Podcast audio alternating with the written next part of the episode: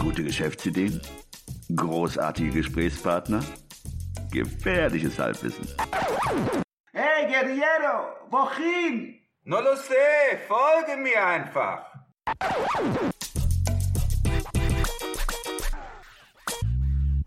Hallo, willkommen zu einer neuen Episode des 9 to 5 Podcasts.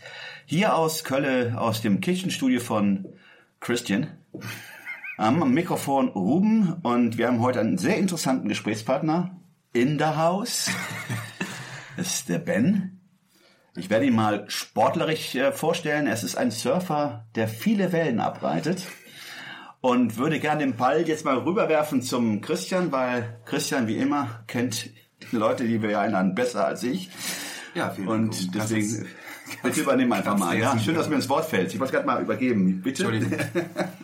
Ja, vielen Dank, Ruben. Also zu Gast ist heute im äh, Kitchen Studio der Ben Tauber. Ben Tauber habe ich über einen Agenturjob kennengelernt. Der Ben ist in seinem äh, 9-to-5-Job Artdirektor. Wobei es ist kein 9-to-5-Job, ne? Es ist Nee. ein Montag-Dienstag-Job. Ja, und auch die Zeit 9 to 5 stimmt nicht. Es ist Gleitzeit 8 bis 9 to, äh, 18 Uhr bis 19 Uhr. Okay. Und äh, nebenbei macht der Ben noch ganz interessante andere Sachen, nämlich äh, Auflegen. DJ habe ich es eben genannt, aber ich glaube, das ist uncool, ne? Man sagt Auflegen. ja, aber das, was der DJ tut, ist auflegen, von daher stimmt das auch. Okay. Ja. Und ähm, dann noch Tätowierung und äh, da folge ich dem Ben auf äh, Instagram und Facebook und sehe immer ganz coole, äh, wie ich finde, ganz coole Tätowierungen, mh, die so sehr minimalistisch sind und sehr grafisch anmuten. Ich erinnere mich da vor allen Dingen an eine Tätowierung, das ist so eine Campingszene, da ist ein Zelt äh, drauf und oben drüber ein Sternenhimmel und das ist eine Tätowierung, die- wo ich fast gereizt bin, äh, mich selber tätowieren zu lassen, als noch Reinhäuter, Ah, wie wir gelernt haben wie heute. wir Ja. heute gelernt haben. Reinhäuter. Die Tätowierungsfreien sind die Reinhäuter. Ich denke immer nur an die Anrainer. Die Ja, ja und faszinierend. Die Reinhäuter. Entschuldigung, jetzt rede ich. Soll ich euch zwei alleine? Wir fragen das gleich mal. Und was ich faszinierend finde an, an ähm, Bens Berufsleben ist die Kombination von diesen verschiedenen kreativen Disziplinen. Und da würde ich auch gerne nachher noch, noch mal mehr drüber erfahren. Aber meine Einstiegsfrage wäre jetzt an den Ben, wie das bei dir angefangen hat mit deiner kreativen Laufbahn. Ob du, warst du schon immer kreativ oder ist das etwas, was erst später in deinem Leben äh, entstanden ist? Okay, hm, ja, gute Frage. Also, ähm, wenn ich kurz ausholen kann, ähm, als ich jünger war, ähm, natürlich fängt man als kleiner äh, Junge und als kleines Mädchen auch schon viel an rumzukritzeln, äh, im Kindergarten und so weiter. Und ähm, als ich meine allererste Ausstellung äh, vor, weiß ich nicht, 10, 12, 11, weiß ich gar nicht, wie lange das her ist, Jahren in Frankfurt am Main hatte, hat meine Mom ähm, kam natürlich auch dahin zu, dem, zu der Ausstellung und ähm, hat mir ein Buch gemacht aus Kindheitszeichnungen, die sie mir aufgehoben hat. Und der erste Teil des Buches zeigt einen nicht so weit entwickelten Zeichnungsstand, wohingegen das dann irgendwann äh, switcht und man viele gegenständliche Zeichnungen sieht. Und äh, interessant ist daran, dass ähm, die ersten Zeichnungen sogenannte Kopffüßler waren. und an diesen Kopffüßlern hat man wohl pädagogisch, weil meine Mama Lehrerin ist, bemessen, dass wenn Kids lange genug oder zu lange Kopffüßler zeichnen, dann müssen sie in die Sonderschule.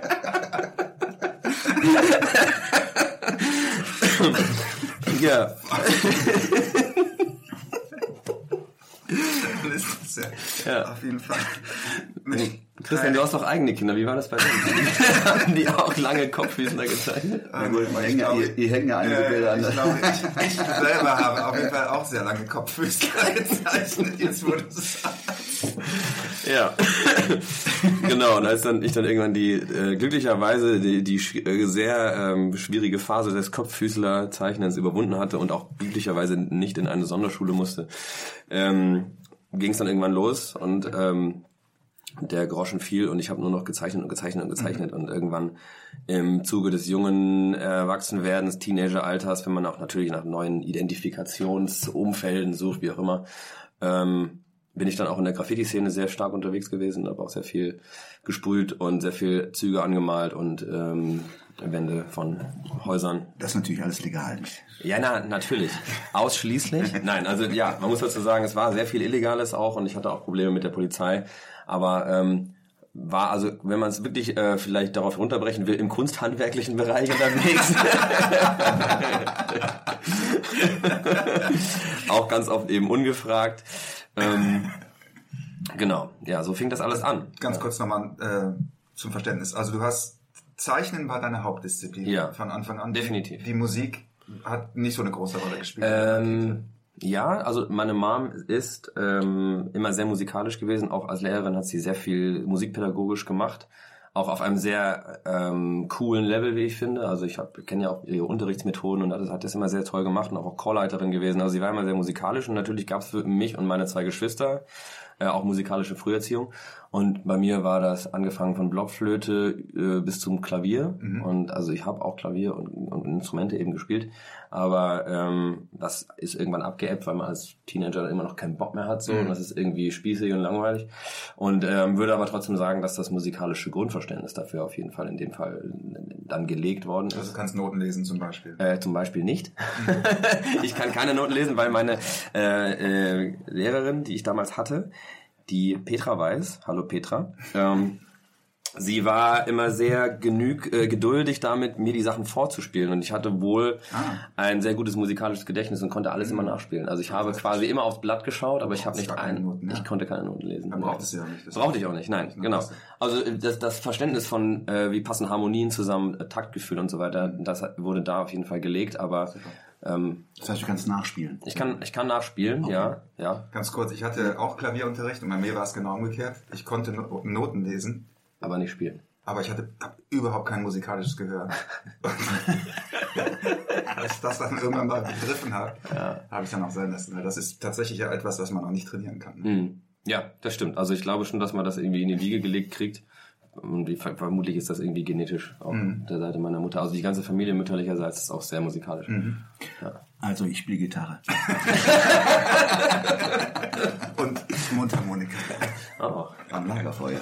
Maultrommel. Okay, wir waren jetzt ähm, bei der Ausstellung in Frankfurt. Mhm. Was war so dein, dein Einstieg in die vielleicht ein bisschen bürgerlichere Welt der, des Kunsthandwerks? ja. Bist, bist, dann bist du wahrscheinlich irgendwann an der Kunstakademie gegangen oder an der Hochschule, Designhochschule oder wie, wie war der nächste Schritt? Mm, Also es ist ein bisschen der, der, der, der Weg, den ich da genommen habe, um heute auch da im Design anzukommen, der ist so ein bisschen äh, von Umwegen geprägt, weil ähm, ich hatte wirklich überhaupt keine Ahnung von digitalem Gestalten am Computer. Überhaupt nicht. Also ich war immer sehr zeichnerisch und händisch und ähm, im Zuge dieser Ausstellung oder auch danach fing es eben an, dass ich auch ein bisschen mehr ähm, abseits von illegalem Tun gemacht habe und mir Gedanken gemacht habe, wie kann man irgendwie Ideen umsetzen und das lief von irgendwelchen äh, Scheren, Schnitten oder irgendwelchen Sachen äh, kollagiert und so weiter. Ähm, und habe aber ähm, nach der mittleren Reife eine Schneiderausbildung abgeschlossen. Also ich hab, bin gelernter Damen- und Maßschneider, hab das in Darmstadt gelernt. Und ähm, das war quasi der erste so kreative Bereich, wo ich das zum Ausbildungsberuf irgendwie äh, gewählt hatte, weil ich kein Maler und Lackierer sein wollte und Mediengestalter war nicht irgendwie... Gab's das? Ja, weiß ich, Form, weiß ich gar nicht, ob es Mediengestalter wirklich gab. Also ich habe von dem Beruf ehrlich gesagt auch erst viel später erfahren. Also in meiner Welt damals gab es nur die Möglichkeit zwischen Maler, Lack, Maler und Lackierer, Florist oder Schneider. Florist fand ich irgendwie, war irgendwie, mit Pflanzen hatte ich nichts am Hut. Und Maler und Lackierer waren die, die halt immer irgendwie nur weiße Wände streichen. Ja. Und da fand ich irgendwie das Schneidertum interessant, weil es dreidimensional bildende Erschaffenskunst irgendwie war für mich. Und dann habe ich das gemacht. Also ich weiß zumindest, dass es in Köln schon seit 20 Jahren diesen Beruf gibt, Mediengestalter. Das war ja auch nur, weil ein Kumpel von mir damals in die Umschulung gegangen ist, um das zu erlernen. Das war ungefähr vor 20 Jahren. Ja. Ja, dann gut, dann scheint es das damals auf jeden Fall schon Zumindest hier in, in der Großstadt. Ich weiß nicht, wie es in Darmstadt oder... ja. ja, gute Frage. Äh, ja. Ähm, Du hattest es auf jeden Fall nicht auf dem Schirm. Ich hatte es gar nicht auf dem Schirm, ja. nein, überhaupt nicht. Und ähm, ja, dann kam nach dem Schneidersein, habe ich dann eine äh, Fachhochschulreife angefangen, die sich im Bereich Mediengestaltung bewegte, aber das war so unterirdisch schlecht. Also da wurde mit äh, Corel Draw und so völligen äh, Pille-Palle-Programm irgendwie gearbeitet. Das hatte nicht ansatzweise mit, mit Design was zu tun. Was war denn damals State of the Art? Ähm, Adobe? ja, Quark Express und solche Ach, Sachen, Express, aber da okay. hatten wir gar nichts mit zu tun. Ah, okay. Ja, also Adobe, Photoshop scheint es glaube ich auch schon gegeben zu haben, aber das hat, war wahrscheinlich noch eher in den Kinderschuhen. Ja. Äh, Wie gesagt, ich wusste, wusste es nicht besser und es war auch wirklich äh, schlimm. und ähm, dann bin ich, mh, nachdem das irgendwie fertig war, nach Berlin gegangen und habe dann gesagt, okay, ich will ähm, erstmal meinen Zivildienst machen und dann auch wollte so ein bisschen in die Modebranche Mhm. so reinschnuppern und hatte auch irgendwie Bock auf Modedesign, so weil mich das, Das schon wäre ja, Entschuldigung, weil, so eine Schneiderausbildung wäre ja eigentlich der perfekte Einstieg in, in diese Absolut. Welt gewesen. Ja, richtig. Und äh, ein Praktikum gemacht in einer Agentur, die die Fashion Week unter anderem produziert. Hatte dann aber mit den ganzen Modeleuten äh, äh, mehr schlechte als gute Erfahrungen, weil die benehmen sich alle, als würden sie Menschenleben retten, dabei machen sie nur Klamotten. Also, das war so übertrieben anstrengend und dann habe ich äh, sehr schnell gemerkt, dass das gar nichts für mich ist. Und hatte da aber auch Kontakt mit Setdesign, Grafikdesign und so. Und da gab es einen Grafikdesigner in der Agentur, ähm, der echt ziemlich krasse Sachen gemacht hat und dachte ich irgendwie so, das ist irgendwie geil. Und der kam auch aus dem Graffiti, wir hatten da auf jeden Fall so einen gleichen Nenner. Und irgendwie habe ich gemerkt, so, ja, das interessiert mich doch irgendwie mehr und habe dann mich für den Studiengang Kommunikationsdesign beworben und mit einer komplett analogen Mappe und habe aber trotzdem einen Studienplatz bekommen. Also es war gar keine digitale Arbeit drin. Das, das einzige Digitale war ein paar Fotografien. Alles andere war analog gezeichnet. Und das war zu dem Zeitpunkt ungewöhnlich. Das war ungewöhnlich, ja, doch schon. Gerade für Kommunikationsdesign, was ja ein Studiengang ist, der sich sehr viel mit Digitalem beschäftigt. Ich habe wieder diese Kopfmännchen im Kopf, was ich das wahrscheinlich Nee, die ganze Mappe voller Kopffüßler. Entschuldigung, ist, ist das ein Werbe Prospekt von M&M? Ja, wer weiß, vielleicht haben die sich ja von meiner Mappe inspirieren lassen. Aber wenn man eine Geschichte jetzt mal so mal, oder mal zuhört, ähm, äh, du hast es ja relativ in, in, in, in, jungen Jahren, also das, was du gerade beschrieben hast, hast ja, na, wie alt warst du denn da? Also als ich das Studium angefangen habe, das war 2009. Wie, alt war ich da? Jetzt sind wir 2018, ja, war ich 21. Aber der, der Weg bis 22. dahin, du hast ja Viele, viele Milestones gehabt bis Ja, dahin, ne? ja, ja, in, jungen Jahren auch. Also Ja. We'll be right back.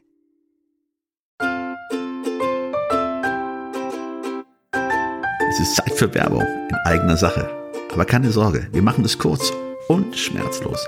Wir, also Christian Schmid und Ruben Albert Barrera, die Leute hinter dem 9-to-5-Podcast, wir haben ein Buch namens Feierabendboss geschrieben. In diesem Buch zeigen wir, dass es möglich ist, deine eigenen Wege zur finanziellen Unabhängigkeit zu gehen, ohne komplizierte Finanzbegriffe oder trockene Ratschläge. Versprochen. 33 realistische Ideen für Nebenjobs sind darin enthalten, die du starten kannst, ohne deine Ersparnisse zu plündern. Es geht darum, dir mehr Optionen zu bieten, weniger abhängig von deinem 9-to-5-Job zu sein. Denk darüber nach, es deinem Chef bei der nächsten Kaffeepause zu erzählen. Hey Chef, ich werde mein eigener Chef. Feierabendboss ist ab sofort erhältlich. Überall, wo es gute Bücher gibt. Also schnapp es dir und lass uns zusammen auf die Reise gehen. Zu der Freiheit, die du verdienst.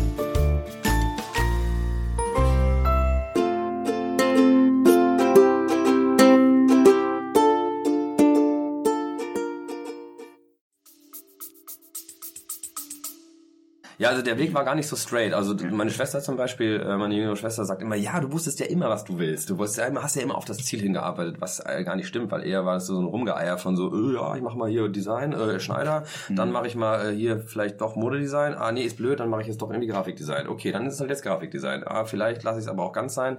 Also irgendwie, äh, für mich persönlich war das eher Fliegen im freien Raum. so, bis dann irgendwann was angedockt hat, wo ich gemerkt habe, okay, das macht irgendwie richtig Bock. Ja.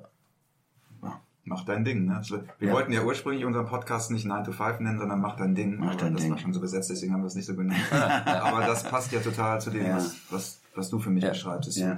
Auch die Suche nach dem Ding, das dann irgendwann Mhm. deins wird. Ne? Ja, schon. Es war schon auch eine Suche, definitiv. Und dann mit dem Studium, als ich einen Studienplatz bekommen hatte ähm, und eben auch ein äh, ja, Stipendium. Also ich, das war eine private Uni ähm, und habe dann irgendwie gemerkt, okay, ich bin auch in der in, im Zugzwang und muss da wirklich abliefern. Äh, und was das war das Beste, was mir passieren konnte, weil auch alles andere vorher habe ich eher schlecht als recht abgeschlossen und war in der Schule auch immer so ein ja null Bock Schüler und so und ähm, da hat es irgendwie gezündet, ja. Und dann ähm, 2012 abgeschlossen und habe es irgendwie geschafft, auf die Summa Cum Laude zu kommen. Und als 1-0er Jahrgangsbester dann irgendwie das Ding in der Hand gehabt und dachte ich, okay, cool. Also ich habe auch zwischendurch mir Sorgen gemacht, ob ich vielleicht mal doch irgendwann wieder äh, irgendwie Tüten kleben muss oder sowas. Aber ja, ist doch nicht so weit gekommen, zum Glück. Ja, und dann ging es nach Köln. Dann ging es nach Köln und dann hattest du ja eben im Vorgespräch schon gesagt, dass du direkt von der Uni weggecastet worden Ja, bist. Ne? genau. Weil wir hatten darüber gesprochen, auch im Ruben, wir hatten ja vorher darüber gesprochen, Artdirektion, wie kommt man eigentlich dahin, Artdirektor zu werden, das ist ja kein geschützter Begriff. Aber ich kenne das von den Agenturen, dass es der typische Werdegang ist ja, dass man als Kommunikationsdesigner anfängt, dann wahrscheinlich ein Senior Designer. Also man ist erst, man ist erst normaler, Ja. wahrscheinlich meistens erst Prakti, dann ist man Junior Designer, dann ist man Junior AD und dann irgendwann ist man der AD oder Senior AD. Ah, okay. Mhm. ja. Und diese ganzen Vorstufen, die habe ich übersprungen, weil eine Agentur aus Köln gesagt hat, ey hier, wie sieht's aus? Hast du Mhm. Bock? So, ja. Und dann, also weil ich die ganzen Sachen auch immer über die sozialen Netzwerke äh, gepostet habe, die ich so Ach gemacht habe okay. und auch eben äh, meine Abschlussarbeit. Mhm. Und ähm, da war ein äh, alter Bekannter von mir, der gerade auch äh, eine Agentur da am Rollen hatte in Köln, war irgendwie sehr angetan, hat sich gemeldet und dann haben wir da irgendwie ein bisschen verhandelt und er hat eben mir direkt diesen Job angeboten, Mhm. ohne diese ganzen Vorposten. Und dann habe ich 2012 schweren Herzens gesagt, gut, wenn das die Chance auf dem Silbertablett ist, wäre es extrem dumm, wenn ich das nicht mache. Mhm. Hast aber nicht bereut. Habe ich am Anfang ein paar Jahre habe ich das ehrlich gesagt schon auch ein bisschen bereut, weil wenn so dein Herz in Berlin schlägt so und alle deine Freunde da sind und irgendwie ne, das, das war für mich so eine neue Lebensumwelt, äh, neue Lebensidentität auch, weil viel so Darmstadt und alles so ein bisschen hinter mir gelassen. Und ähm, ja, da hing schon extrem viel Herzblut dran. Da war ich war ich traurig, so Mhm. ja, auch weil es dann relativ schnell auch ging, dann nach der Uni, das ist dann so irgendwie Mhm. Abschluss im Mai, Juni und äh, 1. August habe ich angefangen in Köln. Also es war nicht viel Zeit zum Abnabeln. Aber mittlerweile ähm, seit so mm, anderthalb Jahren, würde ich sagen, seit nunmehr sechs Jahren bin ich hier, äh, bin ich sehr im Köln-Flow angekommen. Fände es auch mega schön. Cool. Und die, das Auflegen ist immer schon irgendwie so ein bisschen nebenher gelaufen? Oder wann, wann kannst du dich noch an den ersten Gig erinnern? Ja.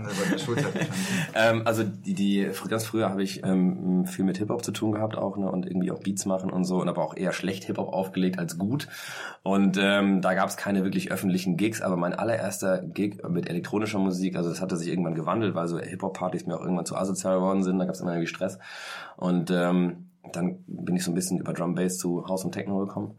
Und meinen allerersten Gig vor Leuten in Berlin war 2008 im ehemaligen 103 Club als Vor-DJ von Panford. Panford sind heute absolut krass bekannt, so heftige Stars so in der, in der Szene und äh, international gebucht. Und ich weiß noch, wie ich da irgendwie so mein Set abgekurbelt habe und der ganze Floor irgendwie steil ging und die haben da so neben dran gestanden und haben da so ihre zehn Laptops aufgebaut und so immer so geguckt, was macht denn der kleine Pimpf da? Und ähm, ja, gab's war, war cool, weil die auch eine schöne Anerkennung ausgesprochen haben und das war so mein allererster öffentlicher Gig, der so voll reingehauen hat. Und das war so der, ja, da ging's dann los irgendwie. Und im Studium auch wirklich viel aufgelegt, auch europäisches Ausland und so, was auch schwierig war, wenn man am Wochenende dann so zwei, drei, vier Shows ausspielt und am Montag aber wieder in der Uni sitzen muss und da zu performen hat. Ja. Also es war früher extrem viel, ähm, viel mehr als heute. Dafür sind es heute eher so ein paar Qualitätsgigs, also im Sommer mal ein Festival spielen oder solche Geschichten. Ja. Aber es ist nie ganz von der Landkarte verschwunden. Mhm. Und heute ist es weniger Job als Leidenschaft. Okay. Ja. Und die, die Tätowierungs... Äh, ich muss jetzt nochmal fragen, wie nennt man das eigentlich? Das, also ich kenne das aus dem englischen Tattoo Artist.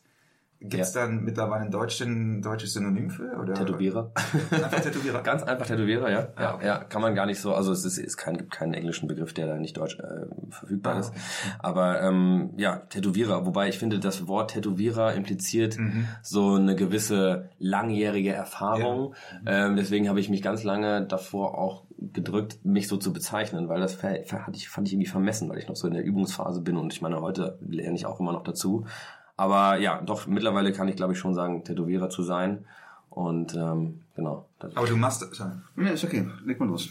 Aber du machst das ja nicht, du hast ja nicht jetzt ein eigenes Studio irgendwo angemietet und, und äh, hast so einen Tätowierungsladen, wie man das, das nennt, äh, Studio, Tattoo Shop. Tattoo-Shop, Ja. Tattoo-Laden, sondern du machst das ja Tattoo-Studio. Tattoo-Studio. Aus all den Begriffen ergibt sich ein. Das heißt doch gefährliches Halbwissen. ja, aber deswegen sprechen wir ja drüber. Gut, dass wir drüber gesprochen Ja. Du machst das, äh, wenn ich das richtig sehe, Freelance, ja? Also du bist, du, du, du, lädst die Leute irgendwo hinein und dann machst du das wo? In deinem, in deinem Designstudio oder, oder Ähm. mietest du dich in Tattoo-Studios ein oder wie funktioniert das? Nee, also es ist, es ist in der Tat so, also ich habe angefangen bei, mit einem Kumpel in Berlin, äh, bei ihm im WG-Zimmer so und ähm, habe auch dann nach einer ganzen Zeit, die ich das bei mir zu Hause gemacht habe, auch einen ähm, Platz in einem Tattoo-Studio gehabt. Sehr, sehr kurz zwar nur, aber ähm, in einem Tattoo-Studio auch gearbeitet in Köln. Und Entschuldigung, ich muss aufstoßen, das ist das Mineralwasser. Ähm, da ist es aber zu eng gewesen. Also es war ein Studio, was für zwei Leute ausgelegt war, die waren schon zu zweit. Dann konnte ich da immer nur Termine wahrnehmen oder planen, wenn einer von denen keine gestochen hat. Und das war für mich nicht sehr flexibel. Und ähm, dann habe ich das wieder zu mir nach Hause verlagert.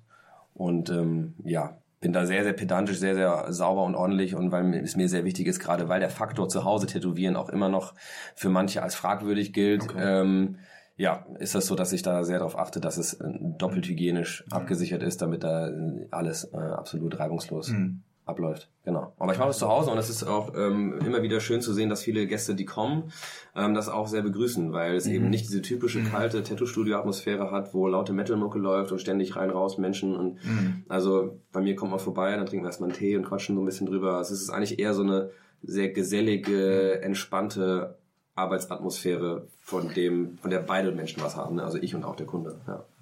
Führst du eigentlich da deine, deine ähm, Graffiti-Vergangenheit fort?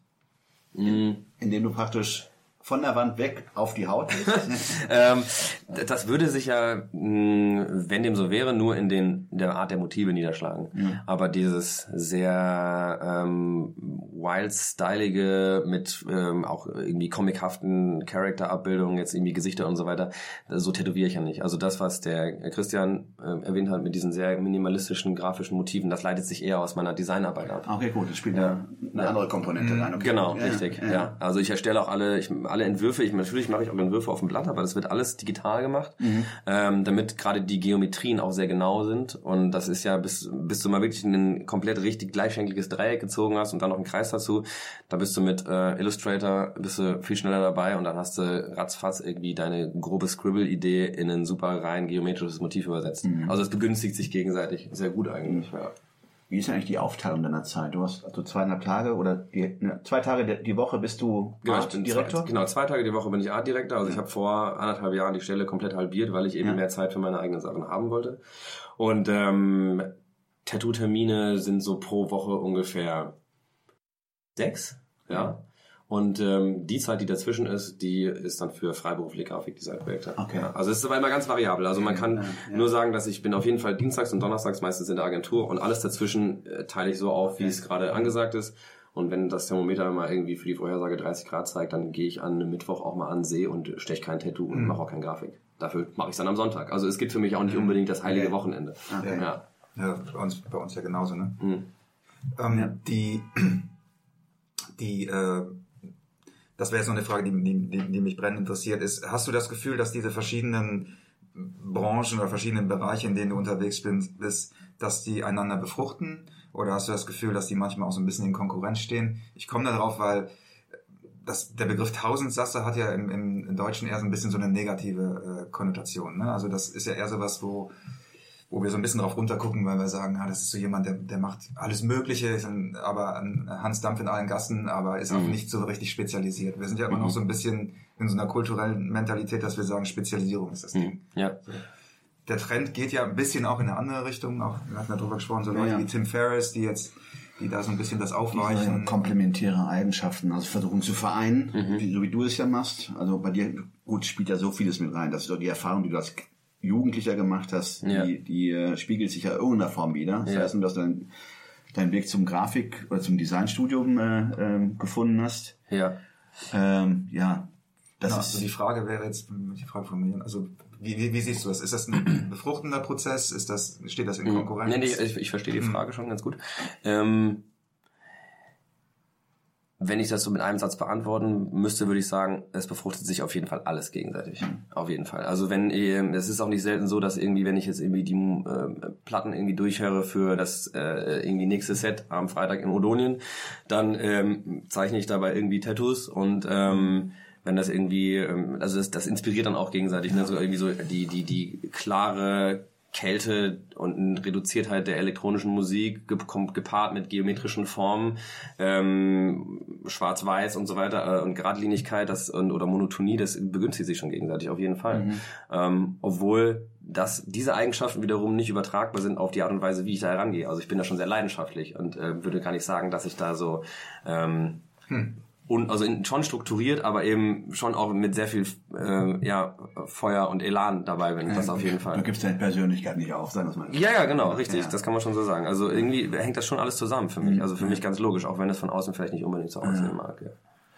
Das ist ja diese holistische Ansichtweise, ne? Also weg vom Spezial, Spezialistentum. Ein, jetzt kommt ein Spruch für fürs Phrasenschwein. Du bist die Summe deiner Erfahrungen. So ein Euro ins Phrasenschwein. Also die letzte Frage, die ich noch habe, ich weiß nicht, Ruben, ob du noch Fragen sonst hast. Meine letzte Frage wäre, wenn jetzt jemand so am, am Anfang steht und das hört und sich überlegt, ah, ich würde gerne auflegen oder ich würde gerne äh, Tätowierer werden oder ich würde gerne Artdirektion machen. Hättest du einen, einen Tipp, wie man, wie man da den Anfang machen kann? Äh, was für einen Einstieg man wählen sollte? Bist du jemand, der sagt, na, sag's einfach, was du sagen möchtest, ich will gar nichts.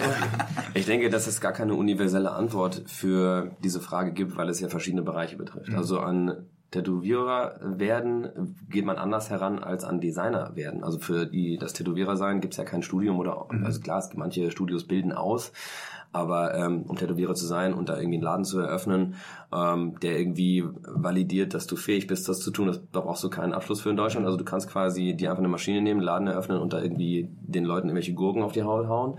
Aber um als Designer in einer Agentur zu arbeiten, ist es schon gut, wenn du ein Studium hast und irgendwie eine, ein gutes Portfolio.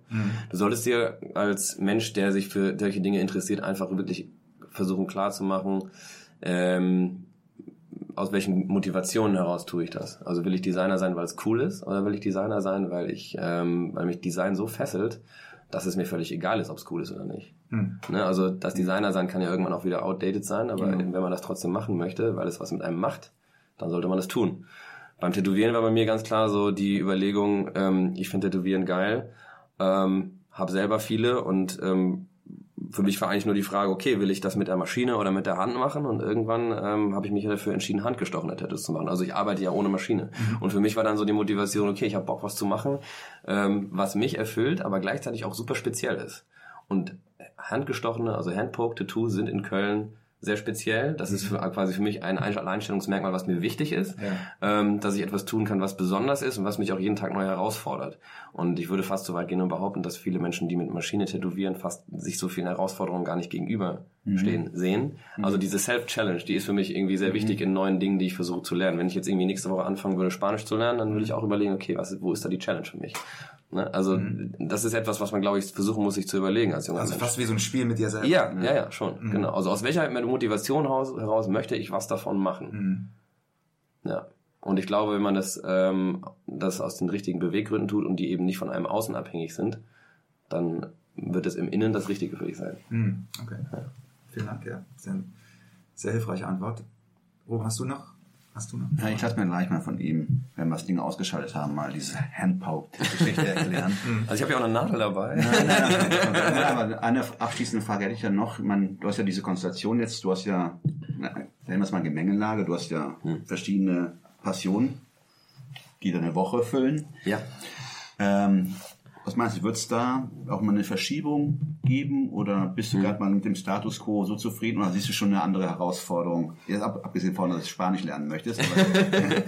Ähm, ja, äh, gute Frage auf jeden Fall. Ähm, ich werde definitiv nicht sehr lange in, ein, Ag- in einer Agentur mehr arbeiten wollen. Also auch wenn ich da ganz happy bin bei, bei Dunkelfeld, wo ich bin, ähm, ist die Verschiebung schon eher in Richtung komplette Selbstständigkeit, also hundertprozentige Selbstständigkeit. Ähm, wobei ich mir auch vorstellen könnte, auch mal einige Zeit nur das Tätowieren zu fokussieren, weil es so vom Erfüllungsaspekt mh, höher ist als das Designen. Also weil es handwerklich ist, weil am Ende das Ergebnis steht und ähm, man nicht in so einen Rechner reinarbeitet. Das äh, gibt schon irgendwie mehr. Aber ähm, wie genau das sein wird, weiß ich nicht. Aber Design ganz aufgeben kann ich auch nicht, weil es natürlich auch ein Teil von mir ist durch über all die Jahre. Ne? Ja. Also ja, aber es kann, ich kann mir schon vorstellen, dass es da in die eine oder andere Richtung mal intensiviert alles wird. klar. Ja. Das ist auch schon in der Agentur kommuniziert, weiß man das? Also falls ihr zuhört, hey, Dunkelfeld, super. ja, also ich meine, dass man als Designer nicht ewig in einem Unternehmen Ja, bleibt, ist klar. ja. Wo es hingeht, das wird sich zeigen und auch zu welchem Zeitpunkt. Ja. Aktuell noch nicht. Alles klar. Super. Ja, vielen Dank. So einige Sachen gelernt. Vor allen Dingen, was ich bin. Ein Reinhäuter. Ja, danke für, für äh, die nette Einladung. Danke dir, dass du hier warst. Und äh, was bleibt anderes zu sagen als Bye bye. auf Wiederhören. Tschüss. Alle im Podcast erwähnten Ressourcen und Links findet ihr auf unserer Webseite 925.de. Das ist 9 wie Ja, die Zahl 2 und das englische 5 wie High Five. Also, sagt Nein zum Alltag und Ja zum Abenteuer.